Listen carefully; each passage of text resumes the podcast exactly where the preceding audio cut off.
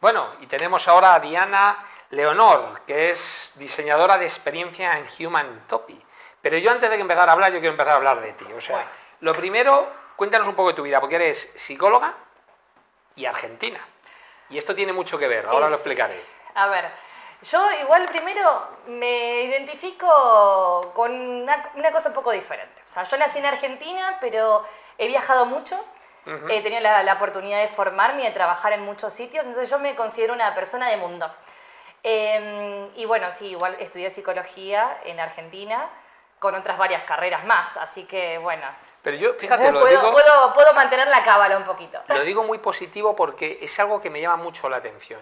También he pedido en muchos países, he visitado y curiosamente Argentina, y corrígeme si me equivoco, es de los sitios que la gente va más al psicólogo o al psiquiatra y Argentina, sin lugar a duda, son los mejores publicistas del mundo, que además va un poco con lo que haces tú también, porque eres experta en comunicación y en diseño gráfico que ahora y usabilidad que ahora nos contarás lo que es. Por eso te contaba, ¿por qué crees que es eso? Yo creo que hay algo en la, cultura como eso, que, te iba a decir. que tiene que que tiene mucha relación con la comunicación, la expresión, es algo que, no sé, de alguna manera los, los vínculos sociales los llevamos de alguna, no sé, de una manera más cercana, más amena y al final terminamos tendiendo a algunas orientaciones, incluso siendo más lógicas de negocios o de ingeniería, bueno, siempre están ahí, hay una chispa. Sí, pero la creatividad es los mejores del mundo. Tú ves Estados Unidos los mejores publicistas y todo. ¿De dónde son? No, no, argentinos. Y además eso es un sesgo que es verdad, o sea, es un dato. O sea, no sí, y lo, lo, que tiene también, y que es muy a favor,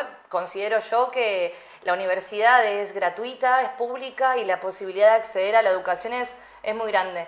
Entonces, la verdad que eso también es algo que está muy bueno porque la gente, bueno, aunque cada vez hay menos descreimiento, o sea, más descreimiento, ¿no? En torno a esta, a esta institución, sí, la gente tiene muchas ganas de estudiar y hay de muchas áreas distintas y tienen muchas, muchas nuevas este, técnicas, disciplinas que están innovando y eso también está, está muy interesante. Bueno, y de psicóloga pasas ahora a trabajar en diseño, de, experiencia. Cuéntanos qué es esto.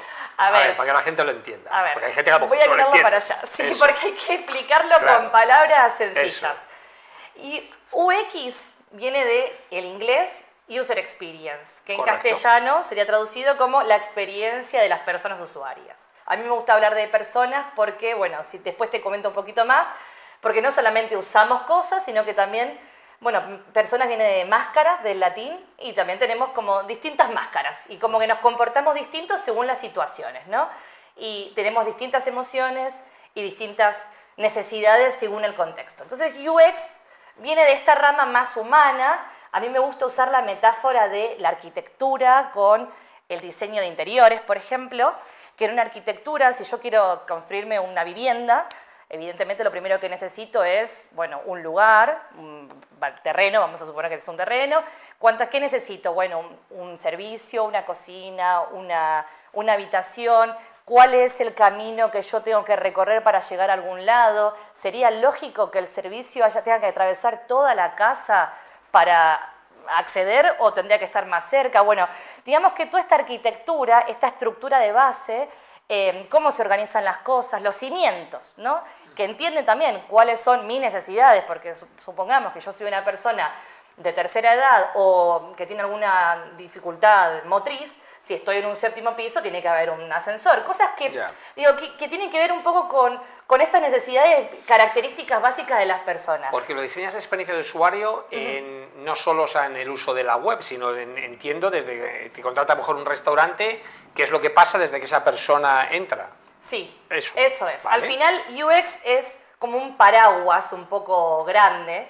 El término lo creó Donald Norman en, bueno, en el 88, ya escribió un libro que era de la psicología de los objetos cotidianos y está muy interesante porque habla sobre cómo nuestra vida, nuestro comportamiento va cambiando en función de todos los productos que, y de todos los objetos que están apareciendo, ¿no? La tecnología, en definitiva. Después esto se transforma y eh, llega al mundo digital, más específicamente, digamos, a las pantallas, a las superficies y, bueno, a continuación, y bueno, que está un poco inminente, a lo que sería una profundidad más grande con eh, gafas, ¿no? De, realidad aumentada o realidad mixta. Digamos que UX sería toda esta parte previa, arquitectura de la información, investigación, también está muy cercana al diseño de producto, o sea, idear qué es lo que yo voy a hacer. Si yo voy a hacer, por ejemplo, de las otras entrevistas ¿no? que se me resuenan, una estaba hablando de em, propiedades inmobiliarias. Bueno, puede ser una página web, porque quizás yo quiero trabajarme, enfocarme en un barrio.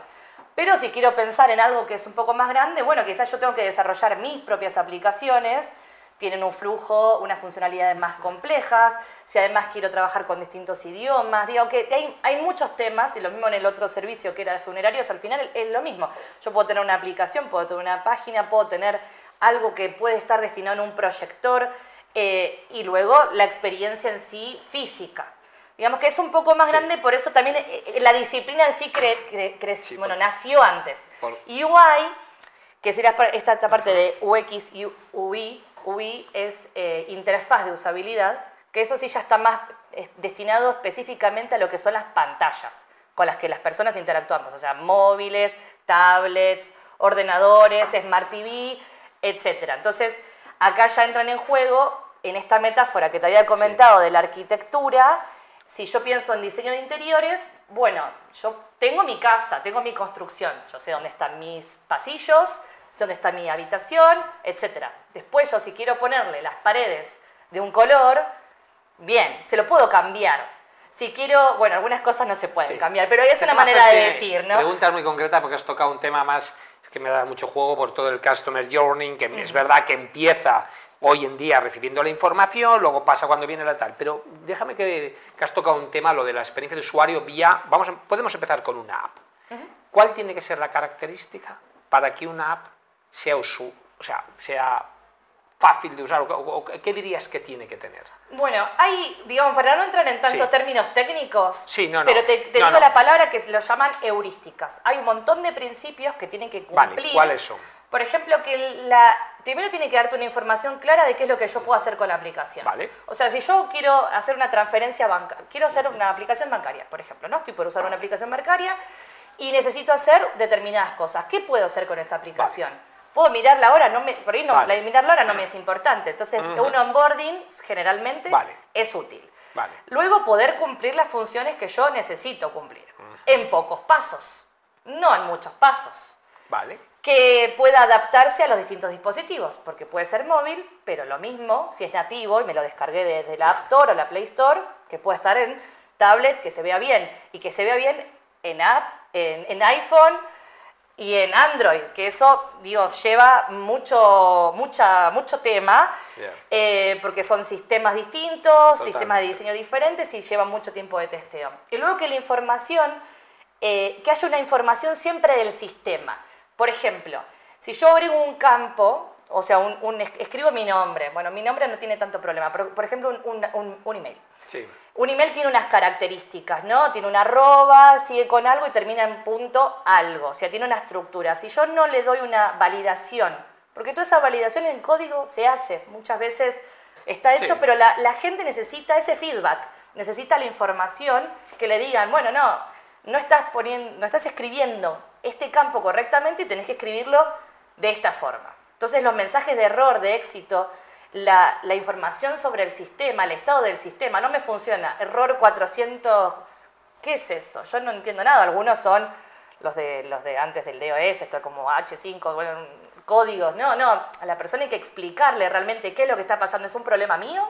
¿Yo me equivoqué en escribir? ¿O es un problema de la conexión con la base de datos, por ejemplo? Es que yo, de verdad, me encanta la conversación porque además estoy pensando en la realidad del pragmatismo. Y fíjate, te voy a poner un caso real porque es algo que me lo veo todos los días y no lo entiendo, no lo entiendo. Hablando de la usabilidad, yo tengo coche eléctrico desde hace bastantes años, ¿vale? Yo cuando quieras te doy mi coche eléctrico, te dejo mi móvil con todas las apps y te digo que no eres capaz de cargar en menos de 10 minutos, si no sabes manejarlas. De verdad, el que las hace habría que matarlo literalmente. O sea, la complejidad el número de veces que hay que tocar en 30.000 sitios que no sabes dónde ya ni dónde dejar, cada más cada una funciona distinto. Es más, en algunas tienes que tocar el aparato, no. O sea, es una auténtica locura. Yo digo, pero no hay nadie con dos dedos de frente, como así que existe otra app, como en Tesla. Tesla simplemente conectas y se acabó. O otras que de verdad, como Telpark, que es una pasada. O sea, simplemente metes un código de cuatro dígitos, le das un botón que pone cargar bien grande y, y ya está. No hay que hacer nada más. Hay otras que de verdad te lo juro que es que hay que. habría que coger a la persona que lo ha hecho y decirle, pero, pero tú qué estás haciendo? ¿Y cómo es la mayoría? Y sí, la sobreabundan, sobreabundancia, no sé si está bien dicha la palabra, pero de información capta demasiada la atención y nos, nos, nos, aleja de nuestra función principal.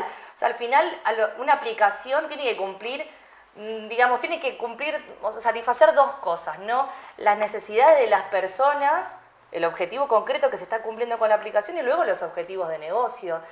Eh, y en esto tienen que haber varias cosas claras, por lo menos de antes, y por eso también hay equipos.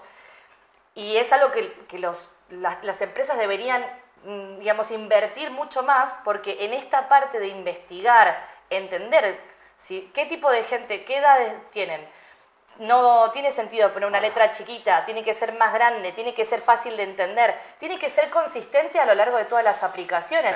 Dame una, una manera accesible, pero al final acá hay mucha gente, porque hay, sin darnos cuenta, estamos hablando del producto en sí, de un sistema de diseño, o sea, de todas las piecitas de este rompecabezas que tendrían que ser, idealmente, homogéneas en todas las aplicaciones. De la escritura, de la simplificación de las palabras para, según el espacio que yo tengo. Del audio también, por ejemplo, a, nivel de accesibilidad. Digamos que hay, hay, hay, varias cosas que se tienen que tomar en cuenta. Eso te iba a decir, porque ahora cada vez, si ves a los jóvenes cómo utilizan el móvil, ya no teclean, hablan. Van hacia ahí las apps. A ver, no sé, no, no, me gusta entrar como en estos dilemas medios... Este, no, pero, pero tiene sentido. Yo creo que va, a mutar todo mucho. Va a mutar mucho especialmente porque estamos, estamos viviendo una transformación de nuestros comportamientos también.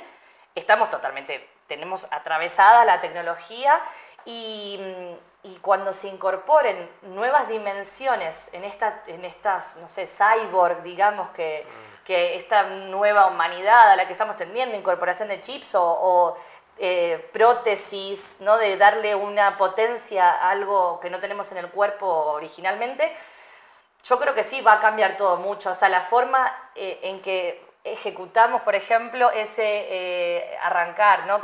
comenzar, cargar, no me acuerdo qué, qué, palabra me dijiste, va a cambiar al final porque voy a estar inmersa en, otra, en otro contexto.